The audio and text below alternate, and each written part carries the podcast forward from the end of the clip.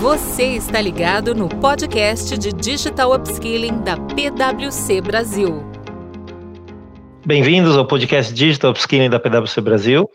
Hoje nós vamos conversar sobre inovação e empreendedorismo digital. Eu sou o Marcos Panassol, sócio e líder de Digital Upskilling da PwC Brasil. Eu estou aqui com o Felipe Matos. Felipe é referência em empreendedorismo tecnológico e startups.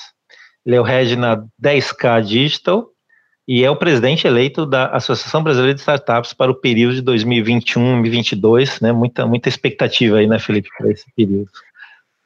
Opa, sim, bastante expectativa. Tudo bem? Bom estar aqui, obrigado pelo convite. Nós é que agradecemos, Felipe, é um prazer ter você aqui, muito obrigado. E eu também tenho a Alice Salvo Sosnovski, que é jornalista, empreendedora e fundadora da consultoria O Pulo do Gato. Olá, Alice, como vai? Tudo bom, Max? Um prazer. Também agradeço o convite. Vai ser ótimo falar com vocês. Vai ser sim. Muito obrigado aos dois. Bom, Felipe, vamos, vamos mergulhar de cabeça então. Startup é, é sinônimo de inovação e transformação, transformação de mercado, né? impacto na vida das pessoas. Com a experiência que você tem, né, desde lá do, do início, o que, que você acha que é a próxima onda? O que, que vem por aí? Essa ótima pergunta. Eu, ah, essa é uma pergunta difícil de responder, né? Porque é um exercício de, de futurologia, mas eu acho que a gente pode esperar por aí um, um aumento, tanto no, no, no, volume de startups, quando a gente olha historicamente. A gente vem tendo no Brasil um número cada vez maior de, de startups nascendo. Chegamos a 15 mil no, no ano passado, que foi um salto de 50% em relação às 10 mil de 2018, que já tinham quase dobrado. Então, a gente tem visto um aumento nesse volume e também um aumento na quantidade de capital que essas startups vêm conseguindo captar de investimento. A gente tem batido aí recorde atrás de recorde histórico de volume de venture capital que vem sendo captado pelas startups no Brasil e na América Latina. É, em 2020, mesmo com a pandemia, é, esse, a gente já passou o número de 2019 e o que isso significa é que a gente vai começar a ter cada vez mais startups uh, com soluções com impacto, né? Então, se a gente imagina os unicórnios, né, que vem surgindo aí a, a, a, cada dia. Há dois anos atrás, em 2018, a gente não tinha nenhum, né? Foi em 2018 surgiu o primeiro, foi a 99. Agora já são 13, 14, ou talvez até um pouco mais.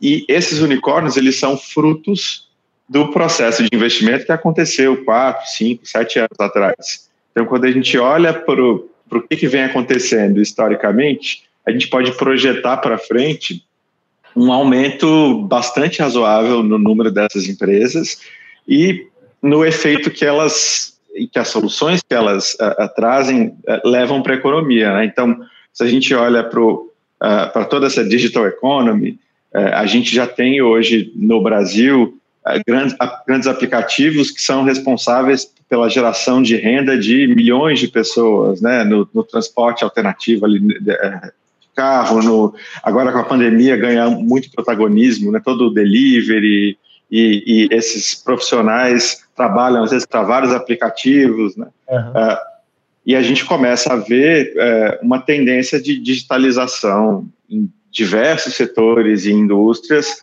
é, muito trazidos por essas startups que são cada vez mais numerosas, cada vez uh, mais capitalizadas e, e, cada vez mais diversificadas. Né? A gente viu muito uh, um, um, movimento inicial nas fintechs, uhum. uh, mas que está tá chegando para todos os setores e indústrias.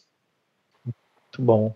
Alice, quando a gente fala de empreendedorismo, é, não é uma coisa nova, né? É algo que as pessoas sempre, a gente sempre teve empreendedorismo na, nas vários setores, nas várias dimensões da, da economia. Agora, é, eu acho que havia em algum momento uma certa percepção. Bom, empreendedorismo, e aí eu vou falar talvez do nosso ambiente brasileiro, assim, eu, eu não tenho alternativa, eu vou empreender, eu vou abrir uma lojinha, eu vou fazer alguma coisa e tal, e que é super válido, é importante que as pessoas realmente procurem alternativas. como é que, como é que você vê esse movimento hoje de empreendedorismo e, e conectando com o startup? Como é que eu saio do empreendedor para algo de maior volume, de maior potencial, né? É, inclusive, como o Felipe falou, para buscar uh, investimento e para dar esse salto, né? Sair do talvez do individual para o mais amplo.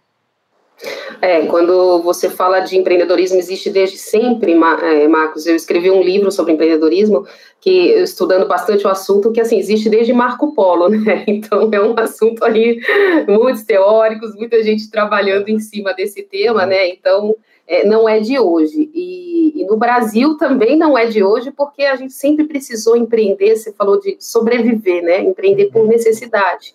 Então, o Brasil é um país muito empreendedor, mas ele é muito empreendedor também porque precisa. Então, às vezes, a pessoa perde o emprego, não consegue mais se recolocar no mercado e começa a empreender. Eu acompanho esse mercado de perto, eu empreendo há 15 anos e acompanho estudando mais como pesquisadora há 10 anos e mais de perto ainda o empreendedorismo feminino, né? E vejo que as mulheres, principalmente, começaram muito nessa história de vou vender bolo em casa para ajudar a complementar a renda, né? Vou vender cosmético e tudo. Muito desse empreendedorismo por necessidade, mas ao longo desses 10 anos, aí falando até uma, uma visão mais otimista, ao longo uhum. desses 10 anos amadureceu e evoluiu muito.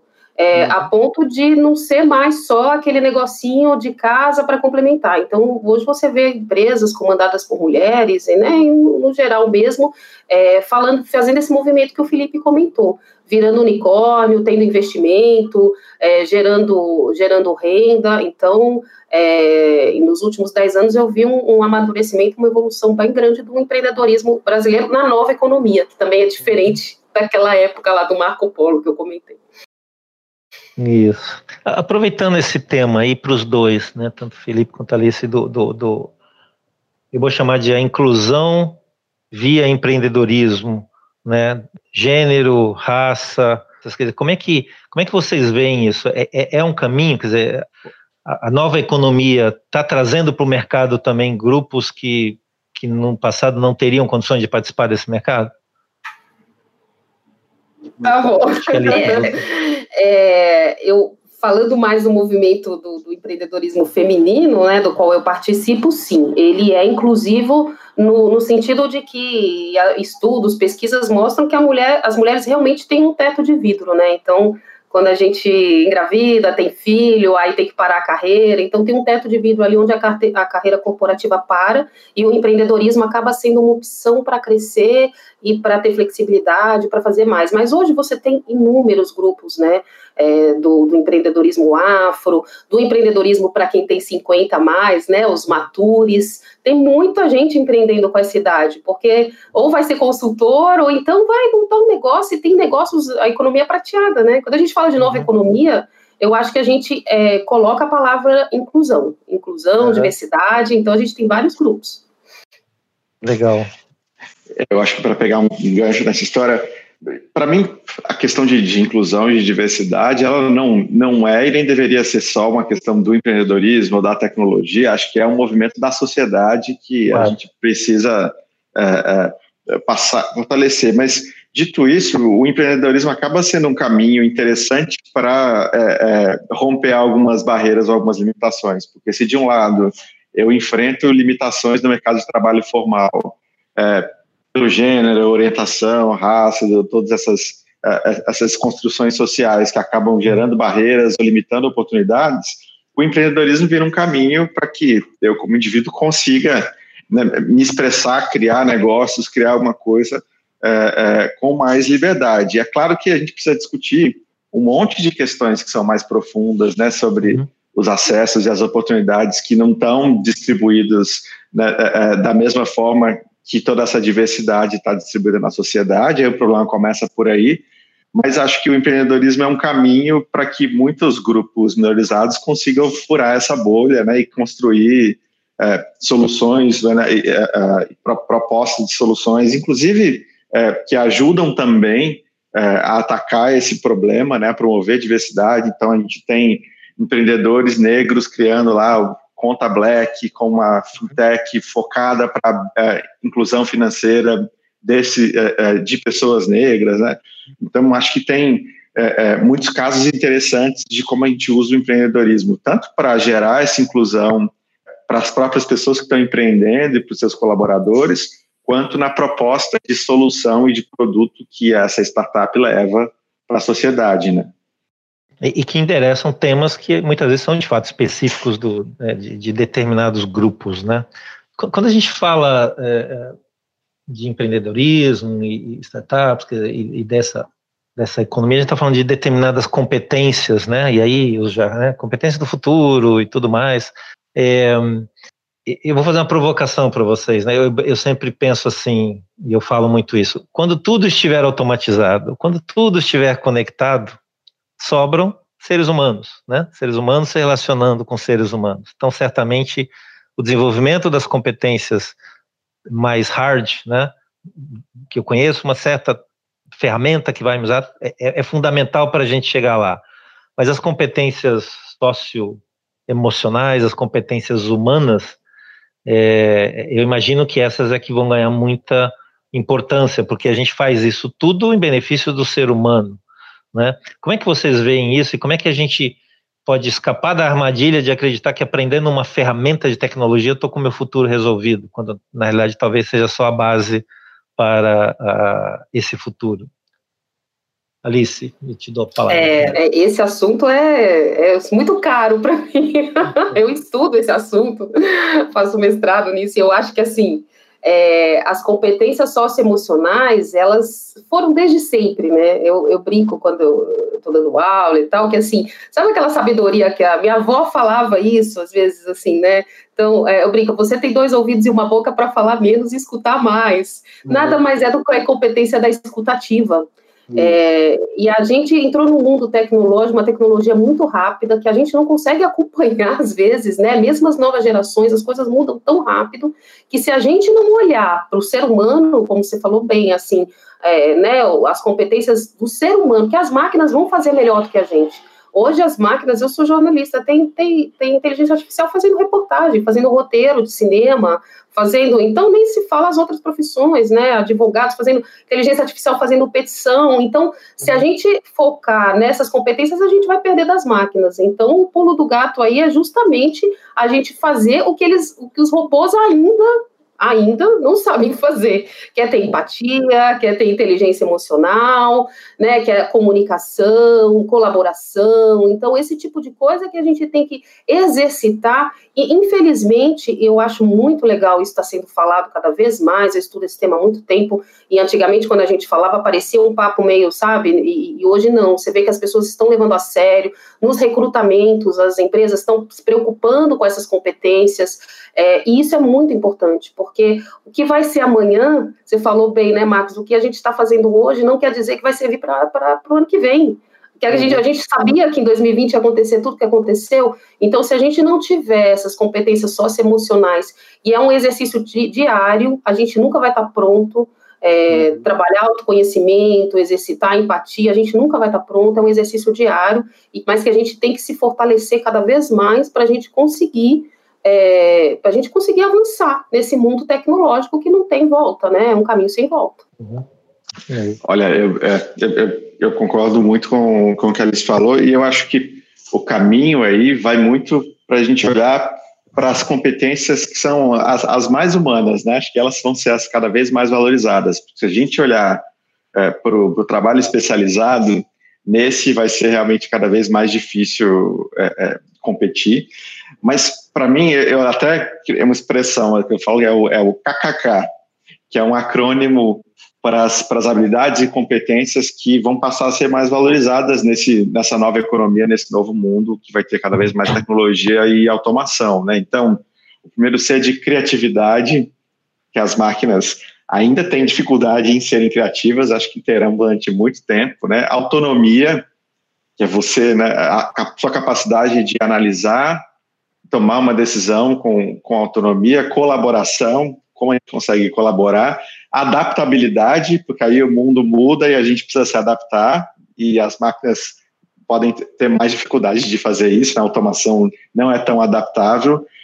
O, e os últimos dois são ser de conexão, a nossa capacidade de nos relacionarmos, né, de construirmos conexões uns com os outros, e com é, o último A de amor, por que não, né? Amor no sentido do senso de propósito, né, do sentimento que é o, talvez o mais humano deles, né, aquilo que certamente nos diferencia, acho que sempre vai nos diferenciar de qualquer inteligência artificial, que é essa capacidade de ter empatia, de ter conexão, de ter um senso de propósito, de né, cuidar do outro, de defender uma série de, de valores. E aí, quando a gente junta todas essas competências é, e foca nelas, acho que é, é, é o lugar onde precisamos nos fortalecer né, para esse novo momento que está chegando, e aí aliar todo esse lado humano com todo o lado que a tecnologia vai conseguir trazer né, para gerar mais eficiência, aumentar a produtividade, enfim.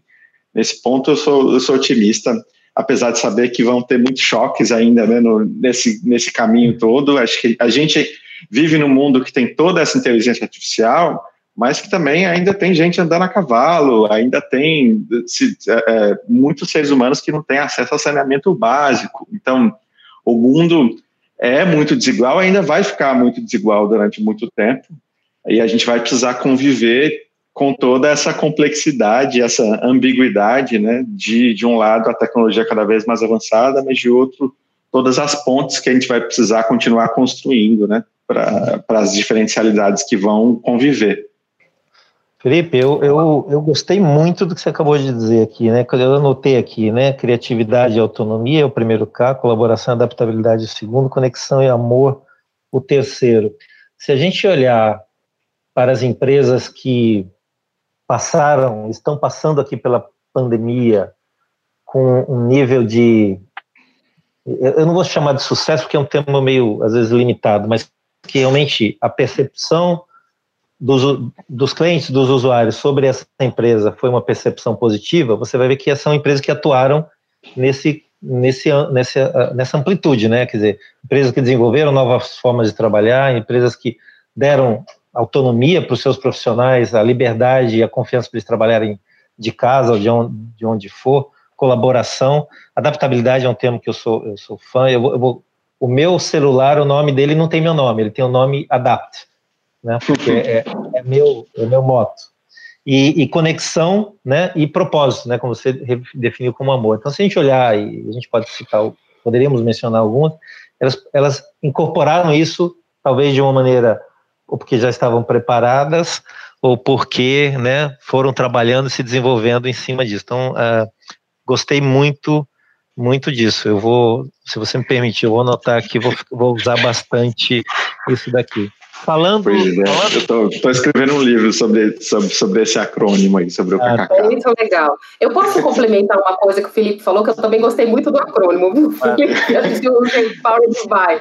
Mas essa história do amor e, da, e do propósito, né? Eu trabalho no setor de educação, e educação foi um dos mais afetados, né, nessa pandemia, desse negócio de transformação. Outro dia eu participei de um painel que diz que a educação que estava tão querendo, né, estava tão resistente para mudar teve que em duas semanas fazer uma mudança de 20 anos, assim. Então, teve que ir para o online, e, uhum. e, a coisa foi muito transformadora. É, e tendo uma visão mais de propósito e mais otimista, porque eu acho que se a gente não for otimista, a gente não é empreendedor. empreendedor tem um defeito que é ser otimista. É. É, é, eu, eu escutei um especialista falando que é muito bacana, assim, que na verdade o professor que tem uma sala de aula com 30, aliás, diz que se você tiver uma sala de aula com um aluno do sexto, sétimo ano, você passou na, na vida, né, assim. Mas uma sala de aula com 30, 40 alunos, que você tem que ficar passando nota de todo mundo, corrigindo prova e não sei o que lá. E se você usa o benefício da tecnologia para isso, para passar nota, anotar falta, sabe? Você usa o, tec... o benefício da tecnologia para isso, sobra para o professor mais tempo. Imagina você está trabalhando um volume de 30, 40 alunos. Sobra mais tempo para ele ter empatia, para ele conversar individualmente com os alunos, para ele personalizar ensino, que é uma outra coisa que a inteligência artificial é capaz de fazer. Então, é, é claro que a gente não pode esquecer que tem uma realidade desigual, principalmente no Brasil mas que a gente tem aí é, alguns cenários positivos que a gente tem que né, se agarrar nesse pensamento para conseguir fazer uma mudança, uma transformação realmente que, que vale a pena. Aproveitando esse, essa conexão com, a, com tudo que está acontecendo agora, né? A gente entrou em 2020 né, inocente, né? Achando que era mais um ano, né? E aconteceu tanta coisa ao longo desse ano. A gente trabalha de maneira diferente, a gente estuda de maneira diferente, a gente se relaciona de maneira diferente e a gente fica imaginando o que, que vai acontecer. Vamos voltar para o escritório? Não vamos voltar para o escritório? Vai ter aula? Não vai ter aula? como é que a tecnologia pode continuar nos ajudando, né, a viver no mundo que eu, eu imagino que a gente tenha, esteja no efeito pêndulo, né? A gente foi para um extremo e a, a gente estava de um lado, vamos para o outro, talvez a gente vai, né? A verdade está sempre no meio, né? A gente provavelmente vai encontrar uma forma híbrida para tudo. Mas tem alguns elementos que trazem preocupação, né? E ao mesmo tempo otimismo. A preocupação, eu, eu, eu acho que é saúde mental, né? Como é que as pessoas estão passando por esse, com todas as tensões e tudo mais, e eu acho que a tecnologia já tem um papel em ajudar, né, as pessoas a se aproximarem e, e, e se cuidarem, né, é, vocês falaram de alguns exemplos, é, telemedicina, né, era proibido, agora é necessário, é fundamental, é essencial, mas as relações humanas também ganharam outra dimensão, então como é que vocês veem a gente entrando nesse Aí, aí de novo, talvez, Felipe, um, um, exercício de futurologia, né? Quer dizer, como é que vocês veem, assumindo que tem a vacina, que daqui a um ano está todo mundo vacinado e, e, não suja outra pandemia, como é que a gente vai viver a partir daí? Percepção vocês têm? Olha, é, fazer previsão é sempre difícil, mas acho que uma tenho certeza que vou acertar. Uhum. A gente não volta para onde estávamos antes. Né? Então, certamente é, o que quer que aconteça depois que a gente é, passar essa fase da, da pandemia, a gente não vai ter, ter aula do mesmo jeito, trabalhar do mesmo jeito, como se, enfim, tivéssemos que fazer uma pausa de algumas coisas por conta do vírus, e agora vamos voltar para tudo que tinha antes. Uhum. Com certeza, é, é, como você falou desse efeito pendular, né, a gente vai para um, um mundo muito mais híbrido nessas relações, né? É, a gente tem visto já muitas empresas mudando é, é, radicalmente a maneira de encarar o escritório. É, tem casos de empresas grandes até é, é, fechando seus escritórios ou reinventando, mudando eles para locais mais distantes dos centros movimentados, com trânsito, com dificuldade de deslocamento, indo mais para mais perto da natureza, promovendo espaços que facilitam a conexão, que eles deixam de ser espaços de trabalho e vão virar espaços de conexão para uhum. onde os colaboradores vão para interagir, para outra coisa, trabalhar, a gente vai trabalhar de, de um jeito diferente. A gente já uhum. aprendeu que em muitos casos né, dá para fazer isso de forma remota, com, com eficiência. Uh, acho que vários setores vão ser impactados de forma muito uh, uh, importante, educação, como a gente falou, e saúde, né, é, é, certamente serão os principais, acho que foram os mais impactados. E, e vão se beneficiar muito dessa aceleração da adoção de tecnologia que teve que acontecer na marra, mas que vai trazer, né, e já vem trazendo os resultados positivos né, dessa, dessas mudanças. Acho que o setor financeiro também tem é, é, se é, beneficiado muito desse momento, porque a diminuição de da circulação das pessoas, a gente acelerou a digitalização do dinheiro, né? Que uhum. vem acontecendo de várias formas. A gente acabou de ter agora o lançamento do, do Pix, né? Que está digitalizando ainda mais os, os processos econômicos e, e, e, alguns processos financeiros de transferência de curso. Acho que tem muita coisa para vir e certamente o fato da gente de ter muito mais gente é, é, tendo sido forçado né, a abrir uma conta digital porque não podia mais receber de outra forma, é, acelera também muitas das inovações que a gente começa a, vai, vai começar a ver cada vez mais nesse setor.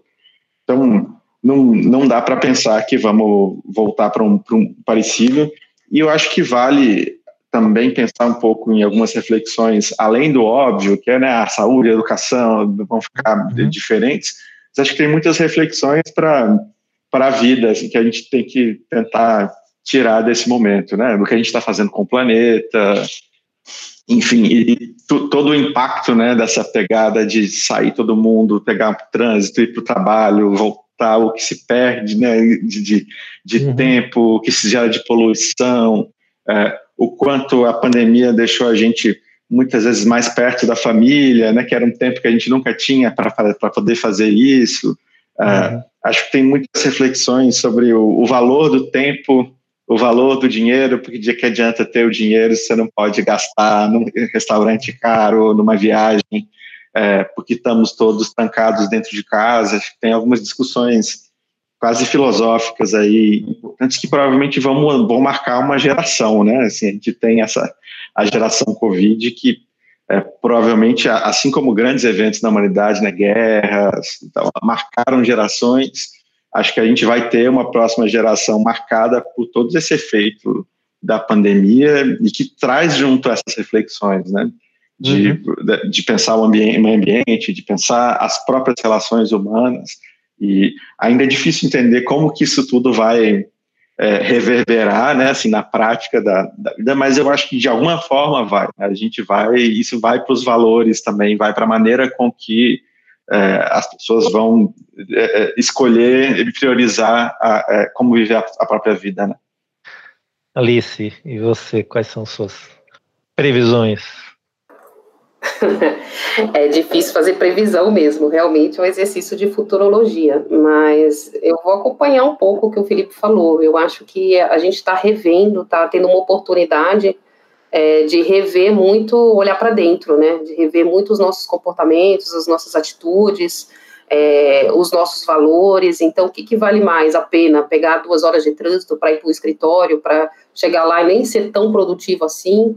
Ou de repente aproveitar essas duas horas, mas também o pêndulo está agora, eu acho que ele está indo para o outro lado, né? A gente está ficando é, em casa, trabalhando muito mais do que precisa, e às vezes sem conseguir fazer essa divisão de, de tempo, espaço de casa, espaço de trabalho. É, então a gente está tá exagerado por outro lado, é, mas para chegar num equilíbrio, parece que o Mário Sérgio Cortella, ele fala um negócio, né, assim, o equilíbrio é você ir para os extremos sem se perder. E acho que a gente já foi para um extremo e agora estamos no outro extremo.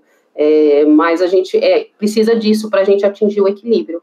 Então a gente vai começar a olhar com outros. Vale a pena sair, fazer uma reunião. As, as despesas de viagem. É, outro dia eu estava conversando com uma, um especialista do setor de turismo corporativo despesas de viagem, de, né, de turismo corporativo, desculpa, viagem corporativa, é, é, despesas enormes para ir lá e fazer uma reunião que hoje você consegue de fato resolver no uhum. call, né? Por que, que você precisa? Então, tudo isso vai ter que ser repensado. E eu acho que o nosso papel, é, que às vezes fala, mas está tudo mudando, mas o nosso papel individual, ele é muito forte. Às vezes as pessoas não têm essa noção é, de que a, a, nossa decisão individual, eu, se eu decidir fazer compra no mercadinho do meu bairro é, vai, ser, vai ser importante para a economia, para a nova uhum, economia. Uhum. E se cada um fizer isso, então, assim, se eu decidir não sair, para não é, usar um carro só, para causar mais poluição, né, falando do meio ambiente, então, as decisões individuais, elas impactam no coletivo. Usar máscara ou não usar máscara, impacta uhum. no coletivo. E a gente, isso está caindo que nem uma bigode na nossa cabeça, que não percebeu ainda, né? A gente, a gente, nossas decisões, as nossas atitudes, ela impactam no coletivo e eu acho que essa lição a gente está aprendendo. Uhum. É, mais do que nunca a gente tem que assumir nossa responsabilidade como, como habitantes aqui do planeta. Eu ouvi uma frase ontem que, que é interessante: o planeta sobrevive sem a gente. A gente não sobrevive sem o planeta. Né? Exatamente. E, e, e, trazendo um pouco, é, acho que talvez para o nosso encerramento, mas tem um tema que é muito preocupante hoje. Né? E quando a gente fala de Brasil, a gente tem 13, 14, 15, 16 milhões de desempregados. E ao mesmo tempo a gente tem um volume enorme de posições abertas, porque a gente não tem competência, as pessoas não têm a, competência, sentido de treinamento, capacitação, né, para preencher essas posições. Então a gente, muita gente fala, não, mas na época da Revolução Industrial a gente passou por isso, né? A gente saiu do arado máquina a vapor, muita gente teve que se adaptar, outros não se adaptaram, tal, mas tudo é exponencializado agora, né? Tudo, nós estamos falando de milhões de pessoas, nós estamos falando de uma mudança muito rápida, não é uma mudança de 20 anos, ela é de seis meses, né? E a gente tem essa responsabilidade, né? Que, que é compartilhada em setor privado, né? Sem, sem dúvida as startups têm um papel forte nisso, setor público, as pessoas que escrevem as leis, o terceiro setor, que todo mundo tem que trabalhar em conjunto para minimizar o impacto dessa transformação na vida dessas pessoas. Né? Nós estamos falando de sobrevivência, né, de um grupo relevante de pessoas. Né? Como é que vocês é, e, e aí só conectando, né? É, tem as, os jovens hoje ou as pessoas, né? Não são só os jovens, é, olham para a tecnologia e falam, puxa, isso que eu faço vai desaparecer porque vai ser automatizado, então eu vou deixar de ser relevante. Quer dizer, como é que eu trabalho com esse mindset de, de ter uma, uma função ativa nesse processo, né? Eu tenho que buscar esse conhecimento que está hoje mais do que nunca disponível, é, para que eu seja um agente ativo da transformação e não uma vítima da transformação. Eu queria que vocês pudessem elaborar um pouco sobre isso. Felipe. Panassol, eu acho que esse é o, é o desafio da década que a gente tem como, como país, como região, e, e, acho que ele é global até aqui no Brasil, né? Já é um pouco mais dramático, eu diria, por causa de toda a nossa desigualdade, né? Então, quando a gente passa a ter um, um sistema de trabalho em que atividades mais operacionais, braçais, vão ser substituídas, é, e por outro lado, a gente já vive, e vive isso nas, nas startups, uma disputa por talento, é, uhum. a falta de profissionais qualificados nas áreas de tecnologia, de programação. É, tem estudos já que, que falam que no final dessa década, só no Brasil, a gente vai ter um milhão de vagas não preenchidas é, nas áreas de tecnologia, porque vai faltar profissional. Na verdade, já falta. Né? Hoje, é, uhum. nas áreas de tecnologia, a gente já tem, é, é, a demanda é maior do que a oferta. Então, já são contratados em nível júnior mais profissionais do que o mercado formal de educação consegue gerar nessas áreas.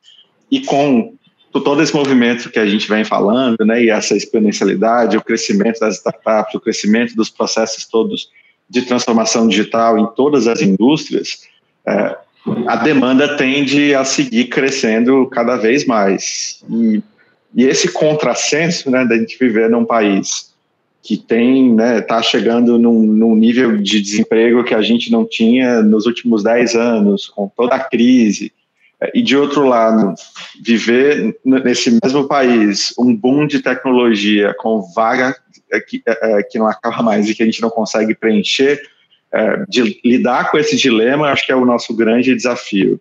E se a gente não conseguir lidar bem com ele, e a resposta passa por educação, né, passa por qualificação, conseguir qualificar essas pessoas que buscam trabalho para que elas possam é, é, ocupar essas vagas é, demandadas do outro lado. Se a gente não conseguir fazer isso, a gente pode cair no pior cenário, que é um cenário onde essa competição ela, ela fica globalizada, né? E aí a gente tem a substituição de um monte de empregos operacionais no Brasil por, e aos milhões, né, por alguns milhares de empregos super qualificados, mas que vão ser ocupados talvez por um grupo de engenheiros de software lá na Califórnia. É, então a gente não vai conseguir participar né, da, da criação de valor desse mundo mais tecnológico. E certamente para fazer isso a gente precisa de quase uma revolução no jeito com que a própria educação é, é entendida e compreendida, né? É, acho que a pandemia, como a gente vinha dizendo, é, é traz uma contribuição muito importante para isso, né? Quando ela chacoalha o jeito que o sistema de educação funciona, né? E fecha a sala de aula, coloca a tecnologia como é, algo muito mais fundamental do que era até então. Mas a gente ainda precisa avançar muito, né? Primeiro entender o uso da tecnologia ele não pode se limitar a pegar uma aula que a gente antes dava na sala de aula e agora dar ela no Zoom, dar ela na ferramenta de, de conferência. Claro uhum. que, enfim, isso é uma, uma, parte do que a gente pode fazer, mas o, a tecnologia ela pode trazer muito mais benefício para a gente, justamente para permitir uma mudança de, de papel no processo de educação e até do professor, como a Alice vinha comentando, de deixar de ser alguém que tem que ficar né, preenchendo chamada de presença, dando nota, a, a, aula, até porque o conteúdo em si está cada vez mais disponível, e a gente passa a ter é, uma figura do, do, do, professor ou do processo de educação muito menos de ser aquele que vai entregar o conteúdo e muito mais um facilitador do processo de aprendizado, né? E aí a aprendizagem ela fica ativa, ela precisa estar tá muito mais contextualizada né, para a solução de problemas, para a solução de desafios, é, e a gente tem que conseguir fazer essa mudança e fazer com que essas competências tecnológicas cheguem é, é, para um número muito maior de pessoas. Né? A gente já está falando de uma nova alfabetização, né, quase. Então, o uhum. domínio das ferramentas digitais é tão importante quanto o domínio da, da língua, né? E a uhum. gente tem uma geração de analfabetos digitais que precisamos é, vencer, né? Assim como a gente venceu o analfabetismo é, é, no Brasil alguns anos atrás, que caiu em níveis mínimos, a gente tem que incluir esse tipo de educação digital no nosso sistema de educação e, de preferência, aproveitar esse processo para repensar o sistema, né, para ele ser mais eficiente, como poderia ser, com o próprio uso da tecnologia também.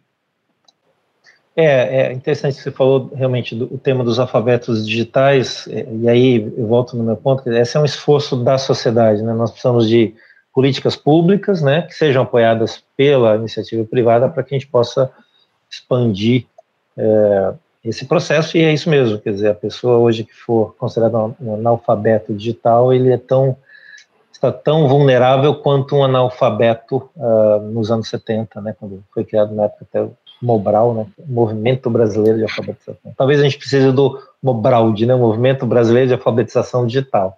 E aí você, Alice, como é que você vê? O, o Mobral Digital, gostei. É, eu acho que a transformação digital que virou palavra-chave aí, né, desse, desse mundo, ela, ela passa pela revolução cultural, né, a revolução do ser humano. A transformação digital, ela não é nada perto da revolução cultural, educacional que a gente tem que fazer. É, esse gap de, de vagas e profissionais qualificados para ocupar essas vagas que o Felipe falou, né, principalmente na área de tecnologia, eu acho que mais, é, indo mais fundo ainda nisso, é, não é só o, o, gap de habilidade tecnológica, porque as pesquisas mostram que, né, voltando nas soft skills, é, que as pessoas são contratadas pelo currículo e são demitidas pelo comportamento, ou seja, é, não adianta nada você trabalhar com, estudar tecnologia, trabalhar com, e for trabalhar com tecnologia e de repente chega lá e não consegue colaborar, não consegue trabalhar em equipe, é, então, é muito importante essa, essa educação socioemocional, né, voltando nesse assunto, essa educação, esse desenvolvimento de soft skills, que, como eu disse, é um exercício diário, é claro que tem que ter políticas públicas, claro que tem que ter educação, revolução na educação. É, eu sou uma ativista né, nesse, nesse cenário aí do, de educação, mas eu acho que também a gente tem que assumir como país e como indivíduos assim uma, um protagonismo maior, sabe, da nossa vida, da nossa carreira. É, e isso passa por autoconhecimento, né? Não adianta, é, mesmo que tenha alguém falar, ah, vou para ali para tecnologia porque tá, tá precisando. Não, se você não tiver habilidade para isso, se você não tiver conhecimento para isso, autoconhecimento para isso, você não aguenta ficar um, dois anos numa área que tem pressão, numa área que muda todo dia. Então, você tem que, é, a pessoa tem que ter mais essa, não tem mais esse negócio de professor, do pai da mãe, do governo, é, é, decidir nossa vida, né, Desse, enquanto sociedade, é, é protagonizar mesmo. E a gente vê iniciativas aí de sociedade civil, já fazendo coisas, já percebendo, eu acho que o Brasil, nesse caso, o Brasil ainda é um país imaturo, né? E eu acho que está aprendendo na marra, porque se aprende pelo amor ou pela dor, a gente está aprendendo um pouco pela dor aí que temos que protagonizar, individualmente e coletivamente, né? Uhum. Bom, Bom, no começo da conversa, nós falamos sobre é, tecnologia, digital, nova economia como uma forma de incluir, né, uma forma de inclusão mas especificamente no tema das mulheres participando no setor de tecnologia. É, a gente tem uma percepção de que há uma, uma carência, né, que ainda tem um espaço a ser preenchido pelas mulheres. Como é que você vê isso, Alice?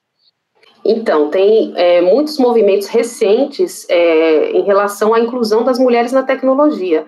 E as mulheres têm habilidades, soft skills, muito relacionadas a essa nova economia, a essa transformação digital. Então, o mindset da colaboração, o mindset da horizontalidade, vem muito da, da mulher mesmo, né? Do, das, das, competências que eu digo até que são femininas, porque às vezes homens e mulheres a gente se divide aí no, né, no feminino e no masculino. É, então, tem, tem iniciativas, tem uma é, chamada Ser Mulher em Tech, por exemplo, que mostra mulheres que trabalham há 20, há 30 anos com tecnologia e que alcançaram altos cargos, estão aí na direção, são CEOs de empresa, mas que tiveram que trilhar um caminho difícil de pioneirismo, né, de, de, é, de ter que se provar o tempo inteiro para os homens, homem não aceitar, às vezes, a, a chefia da mulher. Então, é um espaço que está sendo conquistado, É, como eu disse, eu tenho uma visão otimista, então eu acho que nesses últimos 10 anos surgiram muitas iniciativas, mulheres que programam, né, programaria, tem várias iniciativas da Rede Mulher Empreendedora, que mostra que mulheres na tecnologia, mulheres e tecnologia são duas palavras que combinam pra caramba. É, a primeira programadora não foi uma mulher, não tem isso? É, então tem muita é, tem muita história ainda para ser, mas a gente precisa a revolução cultural que eu falei um pouco, ela precisa passar por isso também. É, as mulheres, a sociedade acreditar, né, o mundo do trabalho acreditar que as mulheres podem sim e as mulheres acreditarem nelas mesmas, irem. Então eu conheço casos de mulheres que são diretoras de, de tecnologia em grandes empresas que acreditaram nelas mesmo o tempo inteiro, apesar de todos os pesares. É, eu acho que a revolução cultural, a gente tem que é, considerar isso. Diversidade traz inovação. E diversidade tem a ver com trazer as mulheres para a tecnologia também. É, sem dúvida. Acho que eu queria pegar um gancho nessa, nessa fala da Alice, porque eu acho que a gente tem que olhar para a diversidade de uma maneira bem ampla. E, obviamente, a gente tem que trazer, sim, as mulheres para a tecnologia cada vez mais, mas a gente tem que olhar também para a diversidade racial, para enfim, para outras formas de diversidade, e se as mulheres já conseguiram é, algum espaço em toda essa é, luta de diversidade que precisa continuar, quando a gente olha, por exemplo, para a diversidade racial, e a, a B Startups fez um levantamento é, recente sobre como está a diversidade racial dentro das startups no Brasil, os números eles, eles são é, é, muito, muito fortes. A gente, quando a gente fala entre os fundadores né, de, de startups, é, fundadores negros, em, em, termos nacionais, são menos de 5%. Então, são 95% é, é, brancos. E, é, em, em, sua maioria, homens, mas aí com uma diferença menor. Tá ali, em, as mulheres já respondem por cerca de 20%. Quando a gente fala de founders, menos. Quando a gente fala de é, pessoas no time, um pouco mais. Então, uhum. quando a gente pensa em inclusão, a gente também tem que olhar para esses recortes, né? É, é, eu vejo muitas vezes a empresa falando, não, mas nós somos diversos, temos mulheres, temos negros, mas, mas onde que eles estão, né? Você vai na uhum. diretoria, não tem ninguém, você vai entre os fundadores e sócios, também não.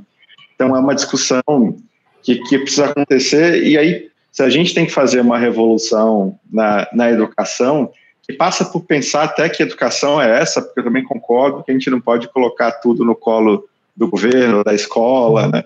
É, é, a gente tem que assumir também esse protagonismo, mas a, a, a gente tem que aproveitar esse momento para aquela expressão na inglês para leapfrog, né? Para dar um dar um salto, né? Então se a gente se a gente tem que aumentar muito o número de pessoas alfabetizadas, né, para usar o termo que a gente estava dizendo, nessas uh, conhecimentos e habilidades digitais e todas as soft skills que estão ali no, no entorno, vamos fazer isso pensando também no gap de diversidade, né?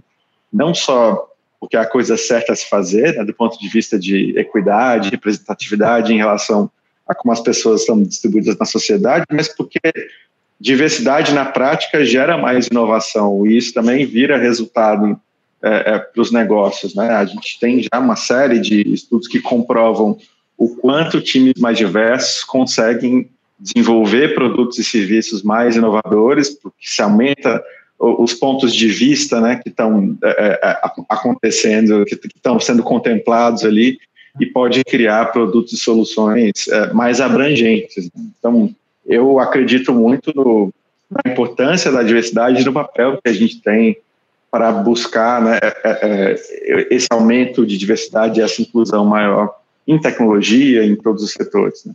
Excelente. É, a diversidade sem, sem, inclusão, né, a diversidade pela diversidade, ela, ela não, não, atinge os resultados que a gente precisa. A gente precisa incluir aquela história, né?